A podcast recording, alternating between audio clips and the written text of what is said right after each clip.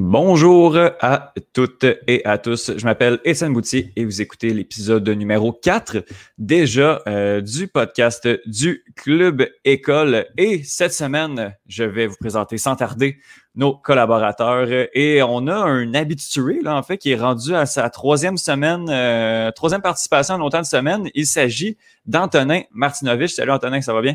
Salut, ça va super, toi?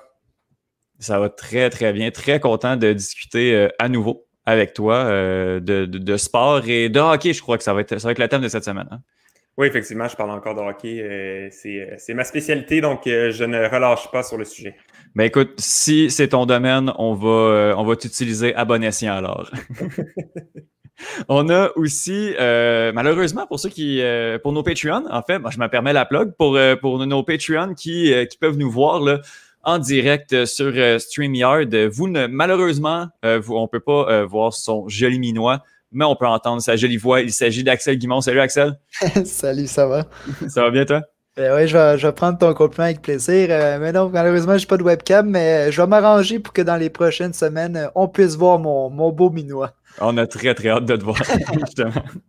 Et euh, pour euh, terminer ce quatuor de feu, ma foi, cette semaine, on a Johan Carrière. Salut, Johan. Hello, hello. Comment ça va? Ça va très bien. Et toi? Top shape, comme on dit. Cool, cool. Euh, bon, ben, je vais faire les, les, les plugs habituels euh, pour, euh, pour commencer ce podcast-là. Ben, en fait, le podcast du Club École, le Club École qui est, qui est un nouveau média là, de, de, de, presque, on fait notre trois ou quatrième semaine là, présente. Ben, quatrième, quatrième, ben, quatrième, quatrième semaine. du podcast. Voilà, exactement. quasiment rendu à un mois. on a presque, presque un mois de fait. Là. Donc, on vous invite à nous suivre, si c'est pas déjà fait, là, sur Facebook, Twitter et Instagram, at le Club École pour, pour les trois médias. Et bien, visitez régulièrement aussi notre, notre site web, leclubécole.com, puisque euh, beaucoup de nouvelles qui, euh, qui sont partagées, euh, des superbes chroniques aussi. Et j'en profite, on n'a pas, on, on, peut pas l'avoir cette semaine, mais on a introduit un nouveau collaborateur. Il s'agit de Benoît Dosset et j'espère qu'il va venir faire un tour au podcast très, très, très bientôt. Donc, le Club École. Et sinon, ben, j'en ai parlé, notre page Patreon où justement on peut trouver le lien sur la, le site web et on peut justement, là, euh, avec, il y a certains paliers de participation et si vous voulez nous encourager financièrement, euh, ce serait très apprécié. D'autant plus que euh, je tiens aussi à préciser que l'argent qui, qui est amassé ne va pas dans nos poches. C'est vraiment pour assurer du matériel, une certaine qualité de plus au produit qui est le Club École. Donc voilà, on se lance. on parle de sport, on parle, on va voir nos nouvelles et nos chroniques justement dans l'émission. Et Antonin, je te lance comme ça avec euh, ta première nouvelle qui concerne un, changement de position au, euh, au hockey, c'est ça? Oui, exactement. Ben, il y a un nouveau, euh, un nouveau PDG pour la direction des Stars de Dallas. Donc, c'est la promotion du, de Brad Alberts au poste de directeur, voyons, président directeur général des Stars de Dallas. Donc, Alberts vient remplacer Jim Lights, qui lui devient le président des Stars ainsi que directeur général de Northland Properties Corporation. J'ai trouvé ça intéressant, cette nouvelle-là, parce que c'est un peu passé sous le radar en raison de, bon, du retour du sport, MLS is back euh, et tout le tralala avec la pandémie. Euh, mais en fait, c'est parce que certains joueurs euh, des Stars n'étaient pas sur le même pied que l'ancien CEO Jim Lights. On se souviendra en décembre 2018, Lights avait passé des commentaires au sujet des performances de Tyler Seguin et Jamie Benn. Il n'est pas allé de langue morte en disant ces gars-là ne sont pas assez bons, ils sont de la merde de cheval. Euh, donc, c'est assez euh, explicite. Euh, ces gars-là, dans le fond, Ben en particulier, avait répondu quelques jours plus tard en disant Moi, je joue pas pour lui. Dans le fond, je joue pour mes coéquipiers. Donc, ce qu'il dit, ça me concerne pas. Cette situation-là avait créé beaucoup de tensions au sein de l'organisation. J'ai l'impression que d'abord un nouveau PDG pour Jamie Benn et Tyler Seguin, les deux joueurs étoiles de la formation, ça va les motiver encore plus, puis ça va amener un changement d'atmosphère dans l'organisation. les Stars vont vraiment être à surveiller l'année prochaine. Euh, reste que c'est une euh, Jim Lights au sein de, l'organisation des Stars? Euh, c'est Jim Lights qui se fait remplacer, oui, par Brad Alberts. Mais, mais Jim Lights reste, dans, reste président, président des Stars, c'est ça? Oui, dans le fond, il, y a comme une position. Il, il, inverse de position avec Brad Alberts, puis en plus, il prend une fonction supérieure. C'est comme un, restaurant au Texas. Il devient président de ça en plus. D'accord, d'accord. Intéressant à, suivre aussi cette équipe des Stars de Dallas. Johan, on parle, on parle baseball un peu? Le baseball est revenu, qu'est-ce que tu veux que je te dise? Euh, c'est moi qui est content de ça. Je peux, je peux recommencer à en parler. Donc, oui, euh, c'était le début des camps d'entraînement au baseball. Et euh, écoutez, j'ai été très surpris de à quel point les mesures étaient respectées par les joueurs. Je pense que tout le monde a vu la photo de Mike Trout euh, courir les sentiers avec son masque. Il y a beaucoup, beaucoup, beaucoup de joueurs euh, qui portent le masque durant les entraînements. Euh, c'est assez exceptionnel selon moi. Il n'y a pas beaucoup de sports dans lesquels on voit ça en ce moment. Pas beaucoup de sports qui le permettent. Je veux dire, sur la glace au hockey, c'est un peu plus compliqué. Puis en plus, ils ont plus d'équipement. Mais je, trouve ça, je trouve ça important de souligner à quel point les joueurs sont investis dans le, respect de ces mesures-là. Et euh, ben, également, il euh, faut, souligner aussi la, MLB, dans le fond, a pris, euh, dans le fond, annoncé que pour certaines équipes, en fait, il y aurait des, des très, très, très, très, très grosses sanctions si les, joueurs ne respectaient pas les, mesures de confinement. Donc, rester à l'hôtel, rester ensemble, euh, s'entraîner ensemble, pas aller sortir, faire le party. Euh, on parle, euh, dans le cas, par exemple, des Blue Jays de Toronto, il y, a, de la prison qui a été mentionnée si jamais les joueurs ne se conformaient pas aux consignes. Donc, c'est quand même assez exceptionnel à quel point la MLB reste à cheval sur ces mesures-là. On se souvient, dès que les centres avaient, des centres d'entraînement avaient ouvert, notamment euh, à Philadelphie, il y a eu des éclosions de COVID-19. Donc, je pense que ça leur a servi de leçon. Puis, ils ont, euh, ils ont vraiment appris de leurs erreurs et ils sont beaucoup plus à cheval maintenant sur ces principes-là. Puis, ben, c'est juste le fun aussi pour tout le monde. Ça fait très longtemps qu'on a, eu, euh, a eu du baseball. On est Normalement, la saison recommence euh, mars-avril, on a du baseball. Là, on est rendu au mi-juillet, puis enfin, ça recommence. Donc, ça faisait longtemps qu'on l'attendait. Puis, il y, a des, y a des points qui, sont, euh, qui seront très intéressants à suivre. Y a, tout au long de l'été, ça va être le fun de, suivre ça. Mhm. En, fait, dans la MLB, on était dans l'entre-saison au moment où les, les autres ligues ont arrêté, c'est ça? Oui, ben c'est ça. Dans le fond, le, baseball se termine au mois d'octobre et reprend au mois de mars, avril à peu près en temps général. Donc, euh, donc c'est vraiment ça. En fait, le, confinement est tout arrivé au moment où ils allaient recommencer. Là, on parle de deux, trois semaines avant, même pas. OK. Ah, quand même. Donc, euh, on, est, on était quand même proche et là, on n'a pas eu justement comme accès, on n'a pas eu de, ben, de baseball malheureusement et là, ça, va, ça va repartir. Exactement. Très cool, très cool, très cool. Euh, Axel, c'est toi? Bonjour. On, va. C'est pas. Ta nouvelle n'est euh, pas liée au hockey nécessairement. On parle vraiment euh, du, du, monde sportif nord-américain, c'est ça? Exactement. Dans le fond, ma nouvelle euh, qui m'a marqué euh, cette semaine, c'est dans le monde du sport, mais c'est dans le fond, c'est les 52 athlètes noirs qui se sont rassemblés pour porter un message d'espoir à la communauté. Donc, le soulèvement planétaire euh, des dernières semaines contre le racisme certainement fait parler, ce qui est une bonne chose. Et ces 52 athlètes et entraîneurs de la communauté noire ont voulu démontrer aux jeunes de la communauté qu'il faut croire en soi, qu'ils doivent être fiers de ce qu'ils sont, de ne pas laisser le d'une société ou de certains de ses membres devenir réalité. Donc, le message démontre que les personnalités qui ont incarné la réussite dans le monde du sport, euh, ils ont eu une, volonté euh, d'atteindre un sommet malgré l'adversité imposée par un système euh, qu'on qualifie déficient.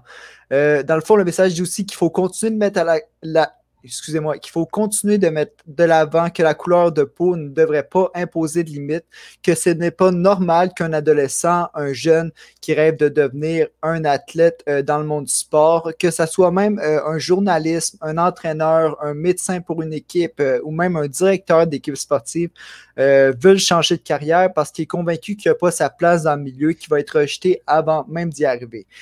Donc, comment est-ce qu'un jeune peut penser de cette manière? Selon ces 52 athlètes-là, justement, ça serait vraiment euh, dû à un manque de représentants de la communauté dans ces postes. Donc, dans les 52 athlètes, euh, on retrouve des gens euh, moins connus dans le milieu sportif, mais il y a aussi de grands noms tels que Patrice Bernier, Anthony Duclerc, Georges Larac, Jean Pascal et plusieurs autres. Donc, le message explique bien que le racisme n'est pas seulement présent chez nos voisins du Sud, mais bien ici au Canada, au Québec.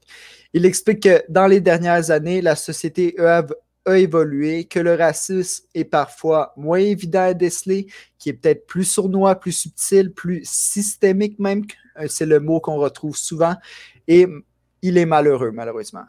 Donc, les 52 athlètes ne euh, se sont pas cachés en disant que la majeure partie d'entre eux avaient eu beaucoup de chance, mais qu'à force de discuter avec certains membres de la communauté, ils ont réalisé que plusieurs l'ont eu vraiment difficile, euh, qu'ils ont eu des expériences très intenses et ça le fait prendre conscience justement à plusieurs euh, athlètes qu'ils ont eu beaucoup de chance.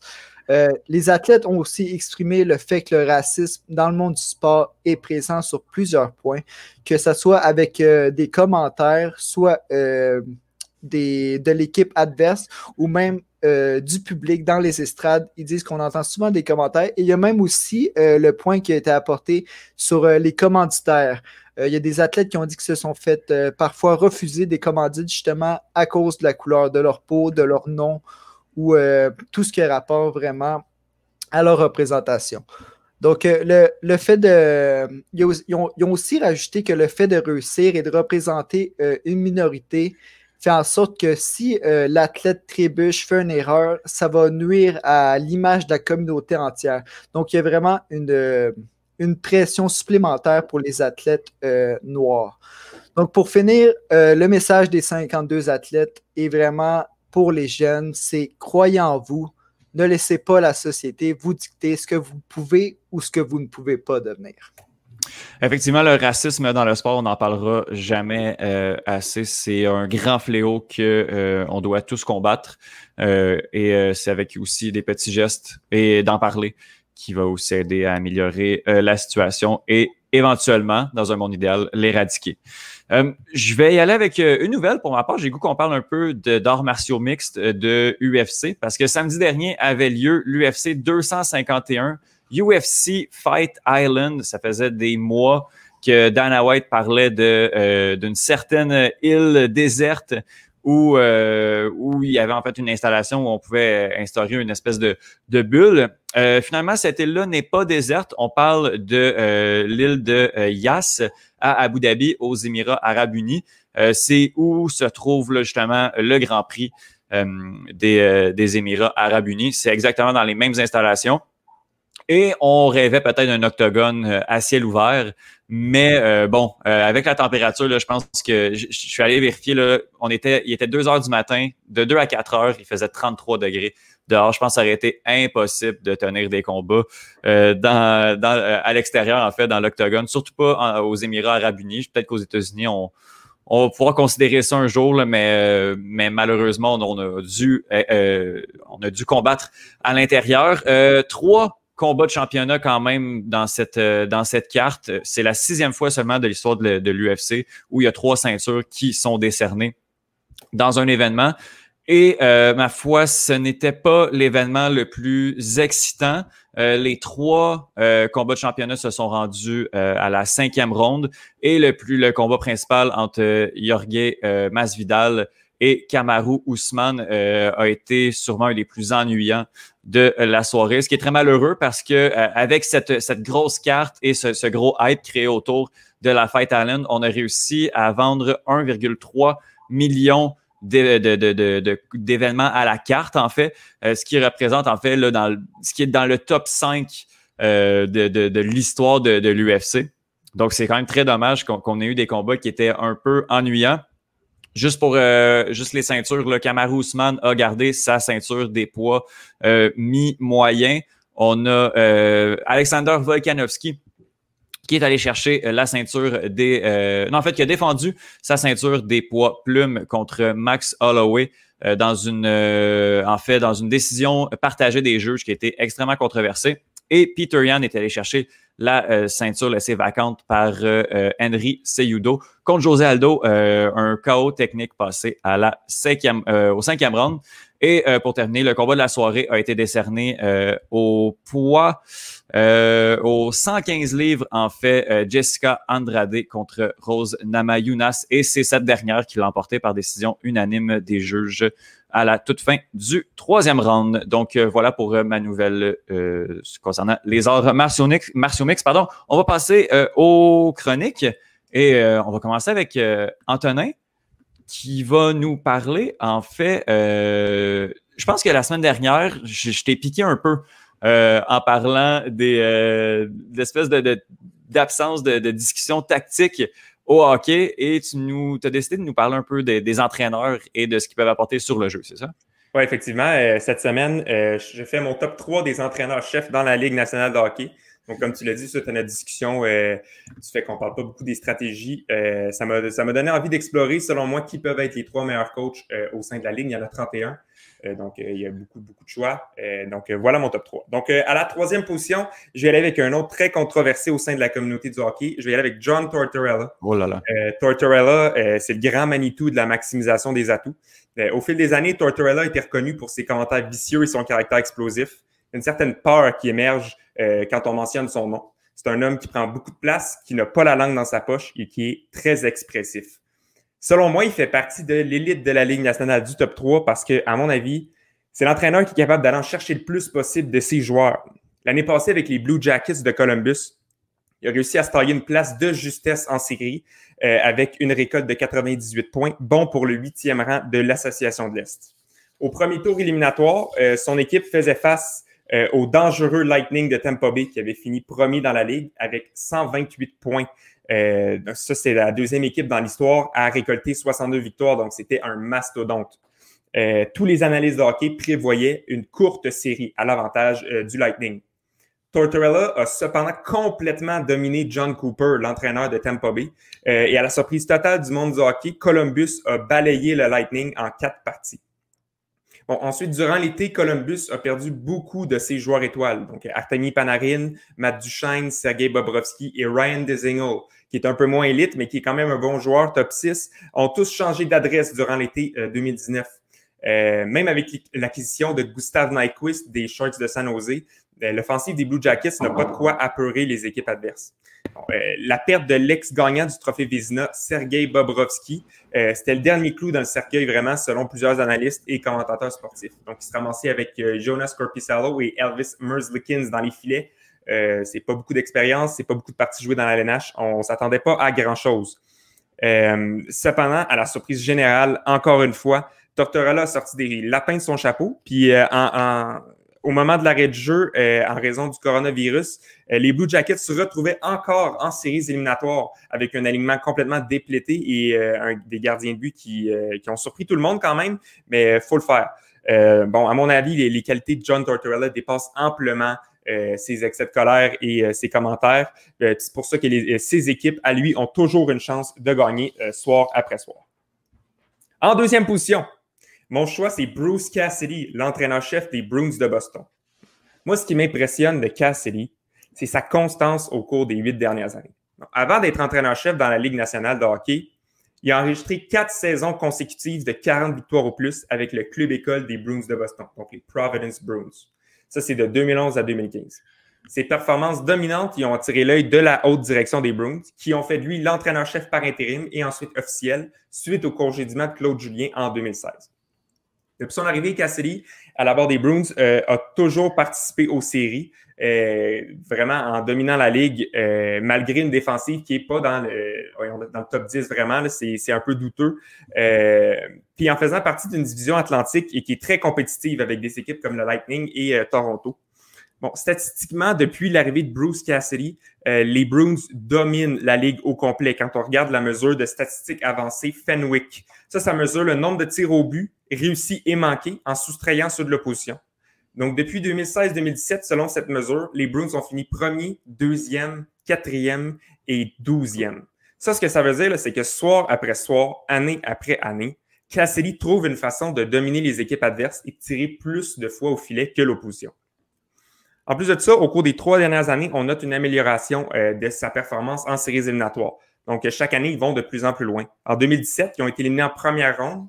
2018, ils ont perdu en deuxième ronde. Puis en 2019, ils sont rendus en finale de la Coupe Stanley, mais ils ont perdu contre les euh, dangereux euh, Blues de Saint-Louis. Bruce Cassidy, c'est un modèle de performance, d'adaptation et de domination complète depuis plusieurs années. Il mérite vraiment d'être considéré comme l'un des meilleurs entraîneurs de la Ligue, selon moi. Finalement, la crème de la crème, le top, c'est euh, Barry Trotz. il est à la barre des Islanders depuis maintenant deux ans. Mais avant ça, il a dirigé les Capitals de Washington de 2014 à 2018. Puis dans son temps avec les Capitals, il a récolté 45 victoires et plus de 100 points à chacune de ses saisons. Puis il s'est rendu à la deuxième ronde des séries à chaque fois. Puis euh, ça, ça, s'est culminé avec euh, une victoire euh, de la Coupe Stanley contre les Golden Knights de Vegas en 2018. ils les ont défaites en cinq parties. suite à sa victoire, Trotz, il avait besoin d'un nouveau défi. Donc, il s'est amené à la barre des Islanders de New York en 2018. C'est une nouvelle équipe, mais ça a été pas mal le même résultat, je vous dirais. Euh, il a récolté à sa première saison 48 victoires et il s'est fait éliminer malheureusement en quatre parties. En deuxième ronde par les euh, Hurricanes de la Caroline, euh, qui sont rendus, eux, en finale de conférence, qui ont perdu contre les Bruins. les Islanders, sous Trotz, ont vraiment été une, si pas la meilleure équipe défensive de la Ligue. Même, en ayant des défenseurs et une défensive moins qu'élite. Euh, ainsi qu'un un tandem de gardiens, malgré qu'il soit efficace, euh, c'est vraiment pas euh, un duo qui est top 15 dans la ligue. Le Robin Leonard, Thomas Grice, c'est des bons gardiens réservistes dans beaucoup d'équipes. son système de jeu défensif. Je vais juste t'interrompre, Antonin, parce que je pense que tu as peut-être fait une petite erreur. Le, premier gardien de l'Avalanche cette année, c'est Semyon Varlamov. ouais, non. des Islanders, excuse-moi. Oui, oui, mais je parle de l'année passée. Okay, okay, Thomas Grice, mais tu as raison, cette année, c'est Semyon Varlamov qui a été chercher euh, à parage en libre. Mais ouais, oui, euh, je suis d'accord avec toi, Johan, c'est vrai. Merci. Je suis tellement surpris, Johan, tu es comme sorti de, de, nulle oui, part. je ne m'attendais pas à une, intervention, mais tu as bien fait de le faire. C'est vrai que cette année, c'est euh, est parti du côté des Blackhawks. Euh, mm-hmm. Donc, c'est vrai que cette année, c'est Varlamov. Mais l'année passée, c'était euh, Puis c'est là qu'ils ont gagné le. Mon point, c'était que c'est l'année passée qu'ils ont gagné le, le, William N. Jennings, qui est remis à l'équipe qui, euh, dans le fond, accorde le moins de buts. Euh, dans le fond, son système de jeu défensif, lui, à Trotz, euh, ça responsabilise tout le monde, qui fait en sorte que chaque trio a une fonction particulière. Donc, euh, le, trio de Kiss, Clutterbuck et Matt Martin, qui, je pense, est revenu cette année avec la Islanders, corrige-moi si je me trompe, et qui domine complètement les autres équipes avec leur style qui ne relâche pas, dans le fond. donc, comme j'ai dit, ça leur a permis d'avoir le trophée William M. Jennings selon moi, c'est vraiment extraordinaire qu'il y ait eu ce trophée-là euh, parce que quand on regarde leurs défenseurs, c'est pas fameux. Euh, Nick Letty, Ryan Pollock, Johnny Boychuk, Adam Pellick et Scott Mayfield, euh, c'est pas, euh, pas du grand talent. Il y a des bons défenseurs top 4, il n'y a pas de défenseurs élite là-dedans, certainement. Fait que Barry Trotz, il continue de surprendre et d'épater année après année, et, et ce, peu importe l'alignement qu'il dirige. regarde, si c'était possible de l'engager, je suis presque sûr qu'il y a beaucoup d'équipes qui le prendraient. Euh, sans hésiter. Bon, c'est sûr que ma liste ne fera pas l'unanimité. Hein, euh, c'est, vraiment des choix personnels. Euh, il, y a beaucoup, il, y a, plusieurs mentions honorables qui auraient pu avoir leur place dans mon top 3. je pense à John Cooper, le coach du Lightning, Mike Sullivan avec les Penguins qui a gagné deux coupes d'affilée, Rod Brindamo qui s'est avec les Hurricanes qui a fait un, boulot exceptionnel, ou même Claude Julien qui, avec un alignement qui est plus ou moins solide, réussit quand même à compétitionner et à dominer les équipes, même s'il ne remporte pas de victoire. Euh, il reste que selon moi, ces trois entraîneurs-là, euh, ils se démarquent chacun à leur façon, puis ils méritent euh, leur place dans mon top 3. Il y a quelque chose qui, m'intrigue énormément de, la part de, Barry Trotz, c'est les raisons pour lesquelles il est parti de Washington aussi rapidement après avoir gagné sa Coupe Stanley. les raisons sont nébuleuses. Est-ce qu'on sait exactement pourquoi, pourquoi il a quitté? Écoute, ça, c'est une, question que euh, je pourrais partager avec Yohan parce que euh, je suis pas sûr de savoir les raisons. Je pense pas qu'ils ont été explicitement cités. Non, non, c'est ça. Je pense que tu l'as bien mentionné. Il voulait un nouveau défi. Je pense qu'une fois que tu gagnes la Coupe avec une équipe qui, a un alignement comme celui que Washington avait euh, il y a deux ans, tu n'as plus grand-chose à faire avec cette équipe-là. Puis les Highlanders, c'était un gros défi. Mm-hmm. ils venaient de perdre John Tavares en plus, donc c'était Ouais. À ce moment-là, ça devient, ça devient intéressant d'aller travailler puis vraiment prouver que tu fais partie de l'élite des entraîneurs. Mais de confirmer. Oui, vas-y. Non, mais de confirmer deuxième année aurait pu être aussi un défi professionnel intéressant. Oh, L'alignement est, impressionnant. Je, pense que aussi le but d'une équipe, c'est de gagner, mais un coup qu'on est rendu là, on est rendu au sommet, c'est de défendre cette espèce de, de position. Mais je crois que, comme Anthony, euh, Antonin dit, euh, c'était un défi personnel, mais aussi, euh, justement, les Capitals avaient vraiment une équipe pour gagner la Coupe Stanley. Même, je dirais même qu'il y avait plus l'équipe pour gagner l'année d'avant, avant, qu'il ait gagné. personne, personne, je pense que personne ne s'attendait à ce que les Capitals gagnent la Coupe Stanley l'année qu'ils ont gagné. Et euh, justement, je crois que Barry Trotz avait aussi des choses à prouver. Je pense que tout le monde se disait que c'était un très bon coach, mais il voulait prouver que c'était vraiment un des meilleurs. Et en allant avec les Highlanders, pour moi, c'est mission réussite. L'équipe, avec le départ de John Tavares, on pensait qu'il en irait peut-être nulle part. Et ils ont fait les séries de la première année, je ne me trompe pas. Mhm. C'est vraiment, pour moi, Barry Trotz, ben, quand je regarde le top 3 d'Antonin, pour vrai, j'ai de la misère. J'ai de la misère à l'ostiner. C'est vraiment euh, un bon top 3, ouais. Mhm. Non, c'est vrai, les Islanders qui, sans John Tavares, sont quasiment meilleurs, en fait, mhm. qu'avec euh, ce joueur, ce joueur étoile-là. C'est ça, Axel, tu dis que tu as de la misère à, à l'ostiner. Est-ce que tu aurais mis au moins un, autre nom dans, cette liste-là, un John Cooper, Claude Julien, ou je sais pas? C'est sûr, comme, comme Antonin dit, euh, souvent, euh, c'est des choix personnels. Des fois, on voit quelque chose que l'autre ne voit pas. Ou tout. moi, je ne sais pas si j'aurais mis un autre nom. Moi, j'aurais peut-être échangé Bruce Cassidy avec Trotz. J'aurais changé la position 1 et 2. je ne sais pas pourquoi Bruce Cassidy, depuis qu'il est en poste, je le trouve incroyable avec les jeunes, avec ce qu'il fait avec l'équipe pour moi, euh, ça aurait peut-être été mon numéro 1. Par contre, mhm. euh, le top 3, j'aurais de la misère à l'estimer. Est... D'accord avec toi que l'argument peut être fait que Cassidy numéro 1. La seule raison que je l'ai mis numéro 2, c'est qu'en ce moment, Cassidy a un alignement euh, complètement étoile. C'est difficile de perdre avec cette équipe-là, comme John Cooper. C'est pour ça que John Cooper, je ne l'ai pas mis non plus dans mon top 3. Quand tu as Stamkos, Kucherov, Brain Point, Tyler Johnson, c'est difficile de perdre. Cooper a un capital de sympathie assez impressionnant dû à son histoire, euh, son cheminement de coach qui, est vraiment, qui est vraiment intéressant à suivre. Mais il y a, si je ne me trompe pas, il n'y a pas de Coupe Stanley. Est-ce que le Lightning a gagné? Non, c'est ça. Puis je pense qu'il y a une des raisons aussi pourquoi Barry Trotz se retrouve au sommet, c'est qu'il y a une bague. Contrairement aussi, Cassidy n'en a pas non plus. Là, je veux, je, je, je, me je veux pas être méchant envers John Cooper, mais il devrait en avoir une avec les Oui, au moins une. Ah, clairement, depuis 10 ans, là, depuis, oui, euh, depuis Stamkos. Là. Oui, c'est désolant que l'année passée soit fait sortir par, les, par Columbus. Euh, mes, mes, mes, félicitations à John Tortorella. Vraiment, il, il, a, il a, coaché euh, comme, comme si sa vie en dépendait. Mais Cooper, avec l'alignement qu'il avait puis les attentes qu'il y avait, il aurait dû dépasser minimum la première. Mm-hmm. Johan, est-ce qu'il y a un joueur que tu aurais rajouté?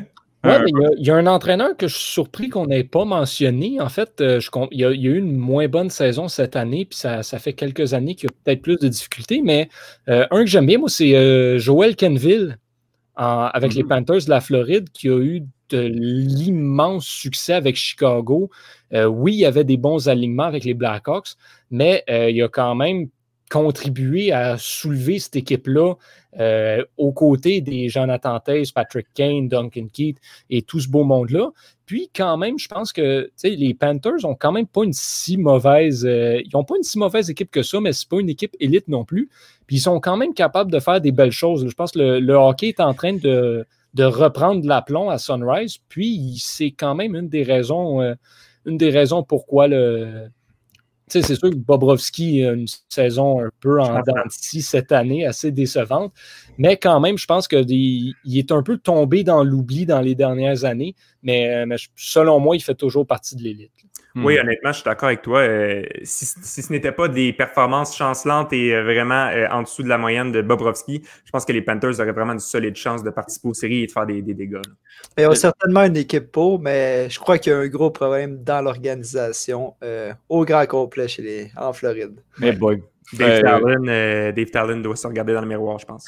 Ben depuis, depuis 2014, depuis que Vlad est là, il y a comme un, petit 2-3 ans où les Panthers auraient vraiment pu confirmer comme une des solides équipes euh, de la Ligue et on n'a malheureusement pas été capable de, le faire parce qu'on a une, on, avait un, solide noyau qui, bon, là, est parti. Je crois que c'est Marchessault aussi, ben, qui n'est pas parti de, son plein gré non plus, mais on l'a vu à Vegas, il, a carrément explosé aussi quand, quand il a quitté, mais on aurait pu en profiter du côté, euh, du côté des Panthers de la Floride. Malheureusement, on ne l'a pas fait. Même chose, même chose avec Gérard Galland, qui a aussi pris le côté de Vegas, euh, qui, était, qui, était, certainement euh, un bon ajout au, Vegas, mais qui, avait continué avec la Floride, je crois que ça aurait pu être bien. Mais il y a des trucs dans l'organisation, justement, que.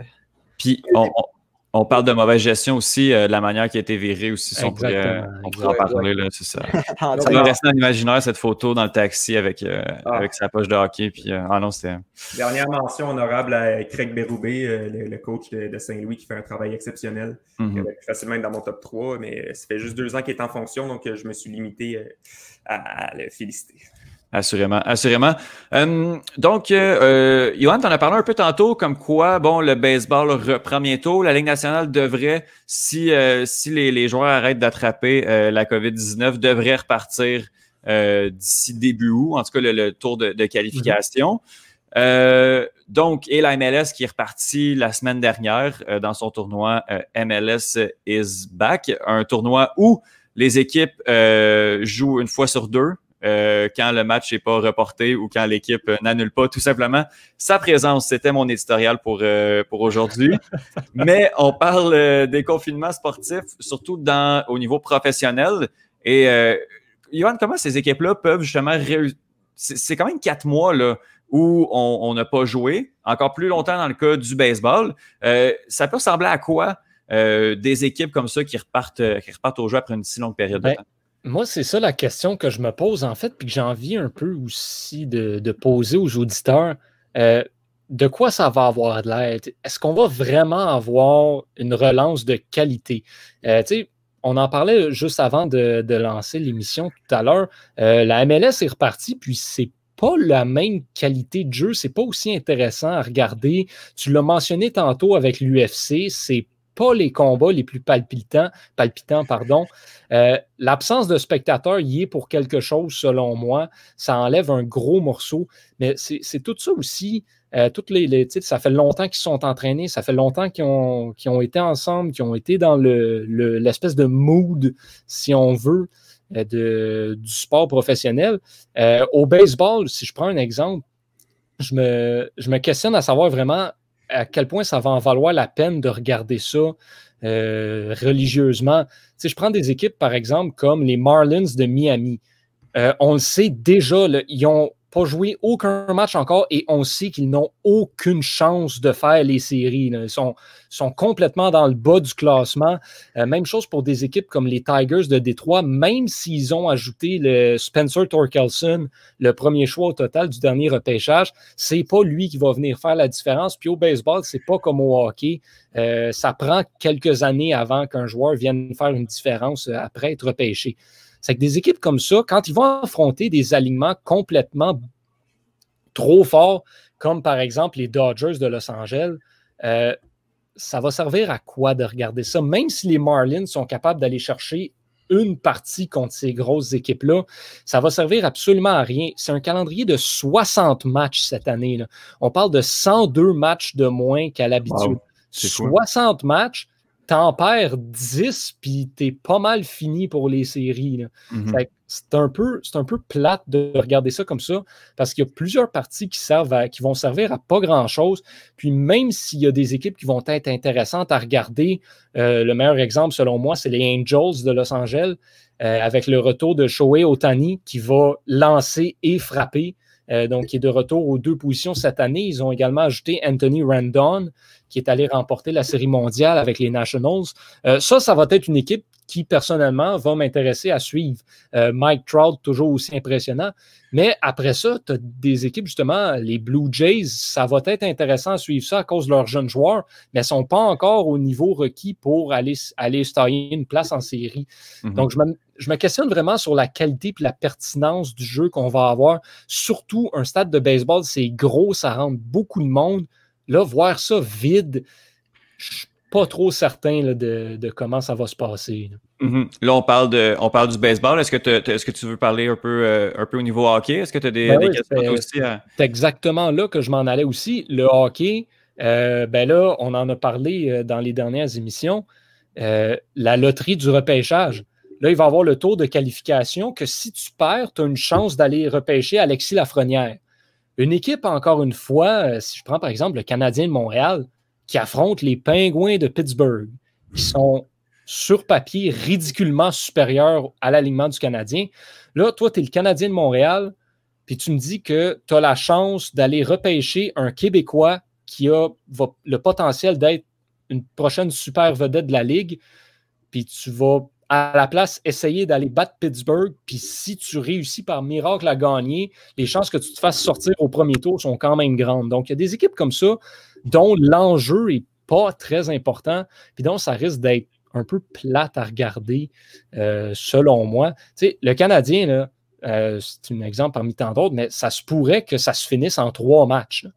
On pourrait faire tout ce qu'on fait depuis deux mois pour trois parties. Mm-hmm. C'est un peu. C'est un peu plate selon moi, c'est un peu décevant. Puis à travers tous les sports aussi, il y a autre chose que je n'ai pas mentionné encore, mais il y a plusieurs joueurs qui se désistent, qui pour des raisons personnelles refusent de participer à la relance. Ça, il va manquer beaucoup d'éléments. Puis qu'est-ce qui arrive si il y a une éclosion de COVID euh, dans une des villes bulles, par exemple, au hockey? Est-ce qu'on arrête tout après tout ce travail-là? Sérieusement, je me, je me, questionne beaucoup sur la sur ça, toute l'espèce mm-hmm. de, à quel point ça va être intéressant à suivre puis à regarder. Personnellement, je ne le sais pas. Je vais, je vais regarder le sport, c'est sûr. Ça me manque. Euh, oui, ça va être le fun à couvrir, à suivre, mais je ne pense pas qu'en termes de diffusion puis en termes de m'asseoir dans mon salon puis regarder un match de hockey ou de baseball, je pense pas que ça va être la même énergie puis le même, la même drive que j'ai à écouter ça euh, d'habitude. Ouais, puis tu sais, on parle, tu sais, là, tu as parlé hockey, baseball. Euh, moi, personnellement, j'ai fait le choix de, de ne pas regarder euh, le soccer de la MLS et de l'Impact de Montréal qui, qui est reparti. Euh, tu sais, j'en ai parlé dans ma chronique, en fait, la semaine dernière, où je trouvais ça un peu indécent de repartir. Puis, au niveau personnel, au niveau éthique, moi, je trouve que il y a un, un, manque de pudeur un peu aussi de, de, de parler de 4-4-2 au soccer, alors que ça se passe à Orlando, qu'il y a des équipes qui participent pas à un tournoi, un tournoi où il y a un enjeu, aussi. Euh, il y a deux équipes qui ont pris, qui ont pris la décision de, ben, ben, qui n'ont pas vraiment eu le choix d'annuler parce qu'en fait, toute l'équipe euh, était malade. Après ça, de ce que j'entends, le niveau de jeu, pas seulement de l'impact qui a joué apparemment un mauvais match euh, la semaine dernière, le niveau de jeu général est très ordinaire.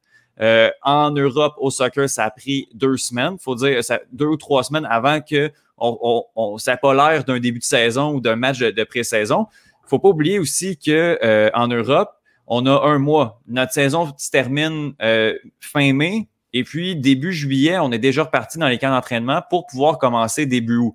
Euh, les joueurs de la Ligue nationale, d'un autre côté, si on ne fait pas les séries, notre saison se termine au mois d'avril et les camps d'entraînement commencent au mois de septembre. Donc, on a quand même un quatre mois de break. Est-ce que ça va. Est-ce que ça, tu penses que cette pause-là de quatre mois va se ressentir dans le jeu autre euh, que, outre le fait que si une équipe perd, pourrait décider d'y aller en ligne dans la défaite, puisque bon, la moitié des équipes qui ont une chance de repêcher Alexis Lafrenière. Ben, c'est sûr, ça va se faire ressentir. Je pense que ça va surtout se ressentir là en ce moment dans les, dans les round robin entre les quatre meilleures équipes euh, pour, euh, pour déterminer dans le fond la position puis quelles équipes qui vont affronter au premier tour. Mais parce que ces équipes-là vont vraiment y aller le tout pour le tout puis tenter mm-hmm. de remporter leur match. Mais euh, c'est sûr que ça va se faire ressentir. Il n'y a pas le choix, qu'on le veuille ou pas. Euh, ça recommence le 1er août, le hockey. C'est dans même pas deux semaines, ça. Là, C'est, un peu plus que deux semaines. le camp d'entraînement qui dure deux semaines, euh, après quatre mois de break, ça va se faire ressentir, c'est sûr. Il n'y a pas le choix. Il y a toute la chimie qui doit être rebâtie. Il y a tellement de choses à travailler. Il y a il y a plusieurs euh, choses qui sont, euh, sont sur pause qu'on ne sait pas. Est-ce que tel joueur va jouer? Est-ce que tel joueur ne jouera pas? Mm-hmm. Euh, il, y a, plein de désistements qui, surviennent. Donc, c'est sûr que ça va se faire ressentir et qu'il va avoir un effet. Puis ça va contribuer, selon moi, à rendre ça un petit peu moins attrayant que les dernières années à regarder ça. Mm-hmm. Antonin? Est-ce que tu avais quelque chose que, tu voulais rajouter? Oui, mais c'était juste pour rajouter, Max Domi, il va falloir qu'il attende 7 à 10 jours, je pense, euh, pour euh, confirmer s'il peut vraiment participer au camp en raison de son diabète 1. Euh, mais je ne suis pas inquiet que Max Domi est vraiment à risque. C'est quelqu'un qui, qui gère super bien. il y a un chien justement qui l'aide quand son taux de sucre est bas. c'est un athlète qui prend énormément soin de lui, qui est au niveau, qui est au sommet de son art. Donc, moi, je ne suis pas inquiet pour ça. Mais il y a un gars comme Kerry Price, qui est notre joueur étoile, qui ça fait trois mois qu'il n'a pas reçu des lancers. puis certainement pas par des joueurs professionnels. Euh, mm-hmm. Quand dans deux semaines, tu reçois des tirs de Sidney Crosby, ben, c'est un choc. Hein, ça, ça va être à suivre. Puis j'avais une ben, question pour Johan. Ben ça, juste avant, c'est quelque chose justement que certaines équipes ça, c'est assez drôle. Je pense qu'on en avait parlé, euh, je ne sais pas, dans le premier podcast peut-être, mais avec la relance du hockey, justement, il y a certaines équipes qui se plaignaient de justement ça. Là, Carey Price, oui, ça fait trois mois qu'il n'a rien reçu, mais ça fait aussi trois mois qu'il se repose. S'il arrive tout en forme puis qu'il décide de tout arrêter, euh, ça mm. peut changer la donne. Puis c'était justement un point intéressant. Il y a des équipes qui s'étaient opposées euh, à ce que ce soit les rondes de qualification soit un 2 de 3, justement parce qu'ils ne voulaient pas affronter des joueurs comme, comme Carey Price en santé. Oui, oui, ça c'est vrai, ça c'est sûr. Ça, fait, ça avait fait le, tour de la ligue. Euh, Carey Price est encore, euh, selon le census de la NHLPA, le, le gardien numéro un. Ça, ça m'amène à, ma question que je voulais te demander. Y a une équipe au baseball, tu penses qu'il y a la chance de surprendre avec le format de 60 parties? honnêtement, il y, a des, il y a des équipes qui pourrait surprendre, oui. Si je regarde, euh, si je regarde rapidement les, affrontements qu'il va avoir au, euh, pour le tour de qualification, moi je te dirais une série qui va être intéressante à suivre, ça va être celle des Blackhawks et des Oilers. Euh, selon moi, oui, on parle beaucoup des Oilers comme étant une grosse machine, mais selon moi, ça, les Blackhawks, là, ils doivent pas être sous-estimés. Ça va être une série très intéressante à regarder. Euh, ça, va, être l'expérience contre la jeunesse, cette série-là.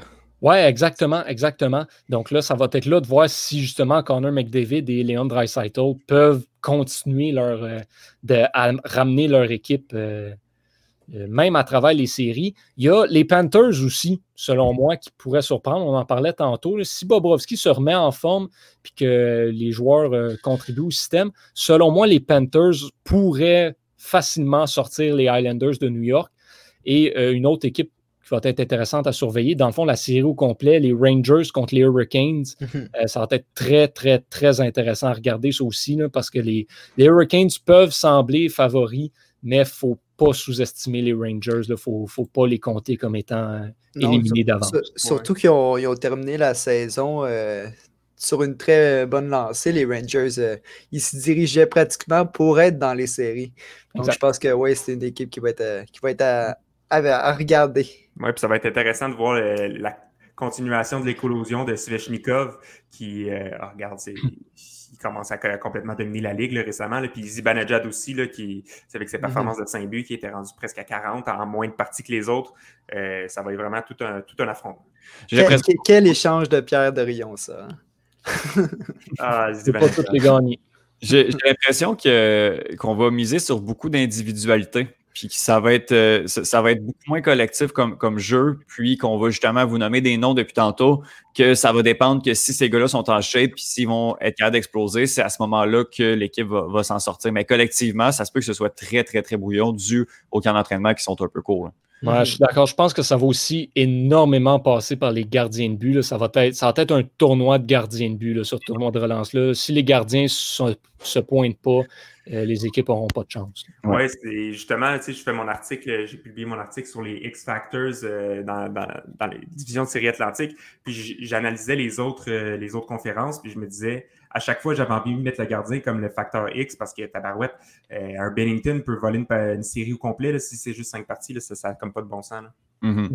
Mm-hmm. ça va être, en tout cas, ça va être vraiment, vraiment intéressant de, suivre ça, de savoir justement qui, qui va se présenter, parce que justement, présentement, il y a des, joueurs qui ont décidé euh, de ne pas se, présenter à leur équipe par choix personnel. La Ligue, quand même, leur offre, offre le choix de se présenter ou pas. Et Axel, justement, euh, je pense que tu en avais en as un peu long à dire sur, euh, sur ces décisions-là de joueurs qui décident de, de, ne pas se présenter à leur club. Ben oui, exactement. Juste pour les nommer avant d'en parler un petit peu plus, euh, justement, comme tu dis, il y a différents joueurs qui ont confirmé qu'ils ne prendraient pas part au retour des activités dans la LNH.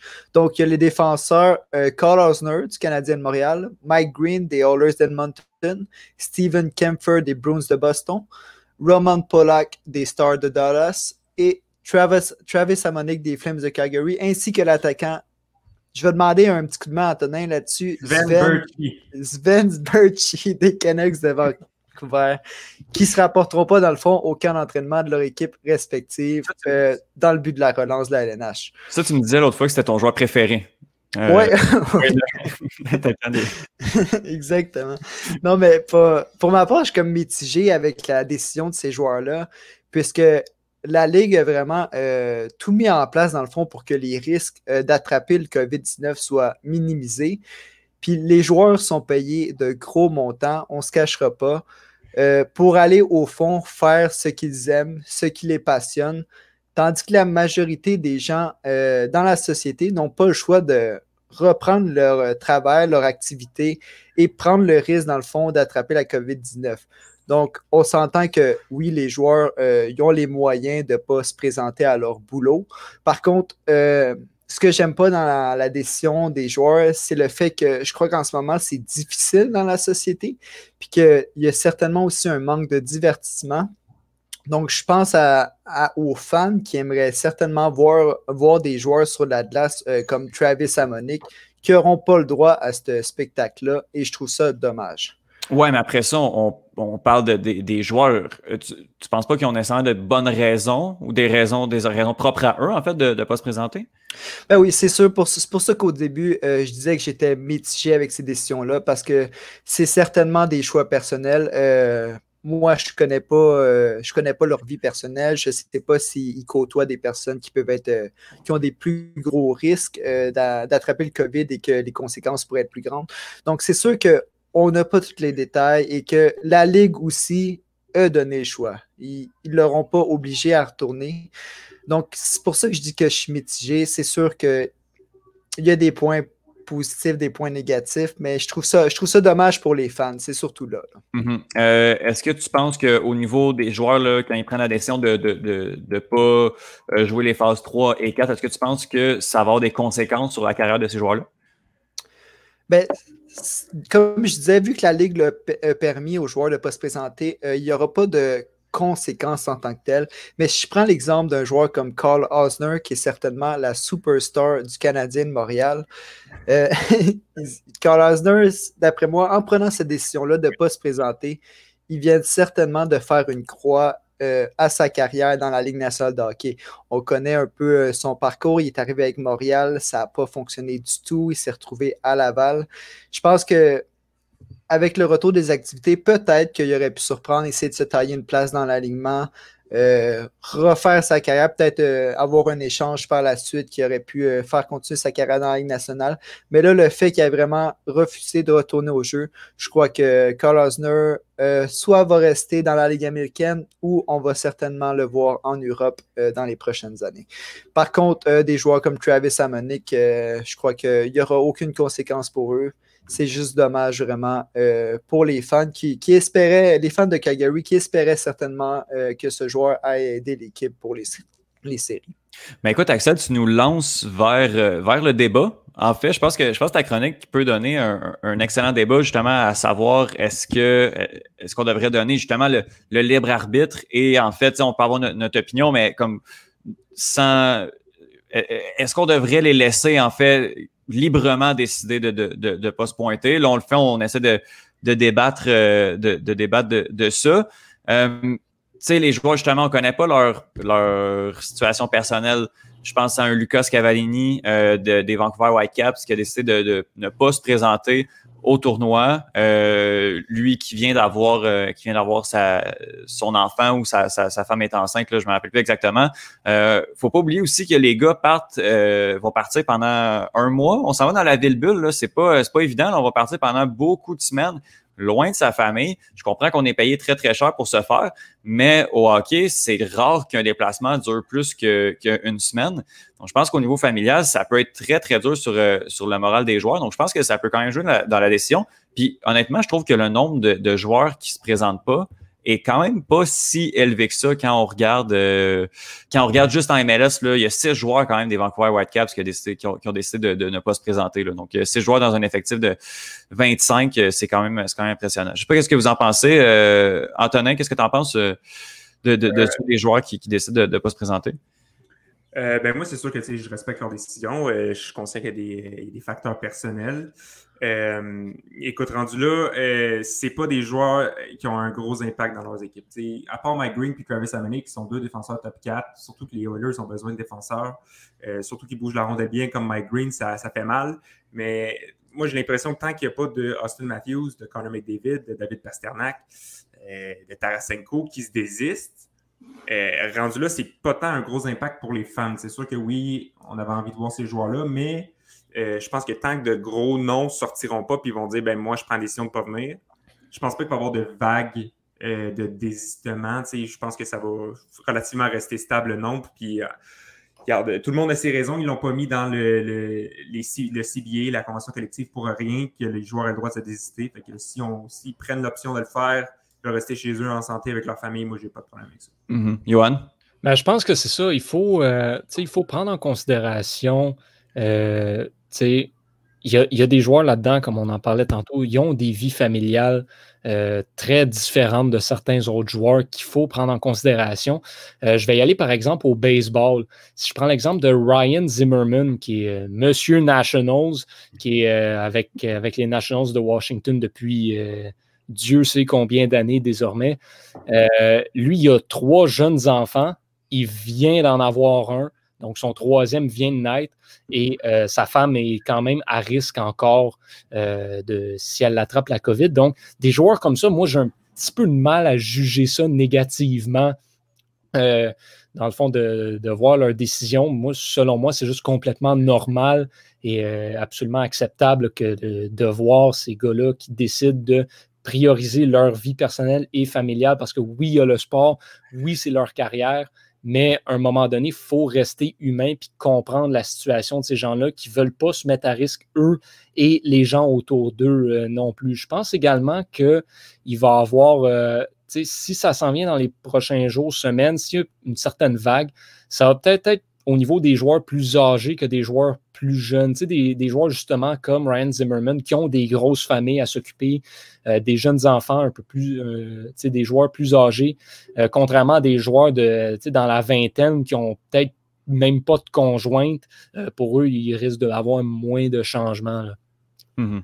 Encore une fois, je parle aussi du, baseball parce qu'Antonin parlait un peu des joueurs vedettes. Au baseball, il y en a quand même quelques-uns. Ryan Zimmerman, même s'il est plus âgé, même s'il frappe plus ce qu'il frappait avant, euh, ça reste quand même un gros nom. Il y a Félix Hernandez aussi, le lanceur des Braves d'Atlanta, qui s'est retiré. Donc, au baseball, on, en a quand même quelques-uns, le plus gros nom. Puis euh, au basketball aussi, il y a des, des gros noms qui ont décidé de, de, ne pas participer à la, relance des activités. Donc, je pense que ça, varie vraiment des sports, puis de l'organisation qui est faite aussi.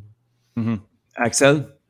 Ben oui, moi, moi aussi, euh, je suis d'accord avec les points que les gars euh, y amènent. le fait qu'il n'y ait pas tant des gros noms que ça, c'est sûr que ça joue. Moi, en tout cas, personnellement, euh, cette saison-ci, je l'annulerais euh, pour plusieurs raisons. Premièrement, il y a beaucoup de risques. Euh, deuxièmement, l'équipe qui va gagner la Coupe, il va avoir un astérix, d'après moi, à côté. Si je prends l'exemple du Canadien, imaginons que tout se passe bien. Carey Price est en feu, Domi, Drouin sont en feu et ils finissent par se rendre en finale et gagner la Coupe. Est-ce que les autres équipes vont vraiment faire hey, le Canadien était 24e après 70 games, puis ils vont gagner la Coupe? Ça n'aura pas de sens. C'est sûr qu'en tant que fan, on aimerait ça. Mais pour moi, il y a trop. Euh, autant la sécurité des joueurs, autant ce que ça va représenter au final. Euh, j'annulerai la saison. Par contre, euh, d'un coup que la saison est lancée, pour moi, ça devrait pratiquement être une j'aime pas dire une obligation, une obligation de se présenter, mais si, si, la LNH a décidé qui reprenait les activités, c'est parce qu'il était capable d'assurer la sécurité des joueurs. Donc, c'est un petit peu là. Mais j'aime le point que tu apportais, Étienne, sur le fait que ils vont peut-être pas voir leur famille durant un mois et plus, puis habituellement, c'est pas ça. Donc ça, c'est sûr que ça joue. Mais euh, question de sécurité, d'après moi, euh, même si c'est sûr, il y a des impodérables, euh, la Ligue nationale va tout faire en sorte pour pas qu'il y ait de cas de COVID dans, dans la bulle, justement. Ouais, c'est sûr que les ligues veulent pas que ça. Les ligues vont tout faire pour que ça arrive. Mais là, il y a déjà il y a trois joueurs de, de, du Canadien de Montréal. Axel, tu t'en parlais tantôt avant qu'on qu enregistre. Ouais, ben, là, là j'ai. cette nouvelle, mais. mais je viens de regarder, ça a l'air qu'il y en a deux. Okay. ça serait des faux positifs. OK. Donc, il y aurait seulement un joueur, puis ça serait des joueurs euh, qui jouaient avec le Rocket de Laval euh, cette année. Donc, aucun grand nombre.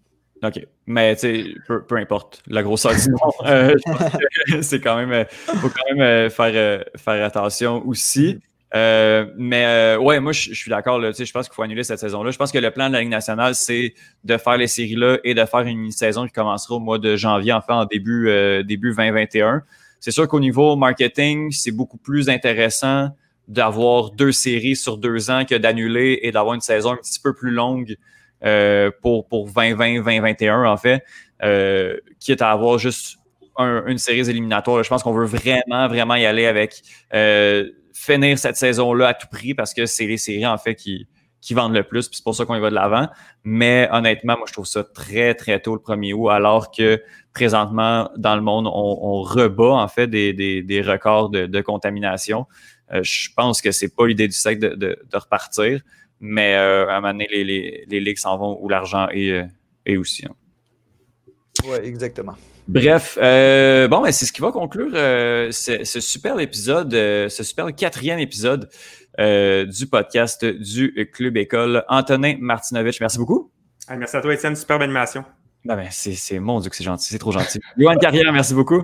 Ben, merci à toi, merci à vous les gars. Bien le fun d'être là encore. Un merci spécial et énorme à euh, notre joli minois qu'on ne voit pas, Axel Guimont. merci, ben, merci à toi, notre grand barbu posé et réfléchi. ça, va, ça, ça va rester longtemps. Ça va, ça va certainement rester.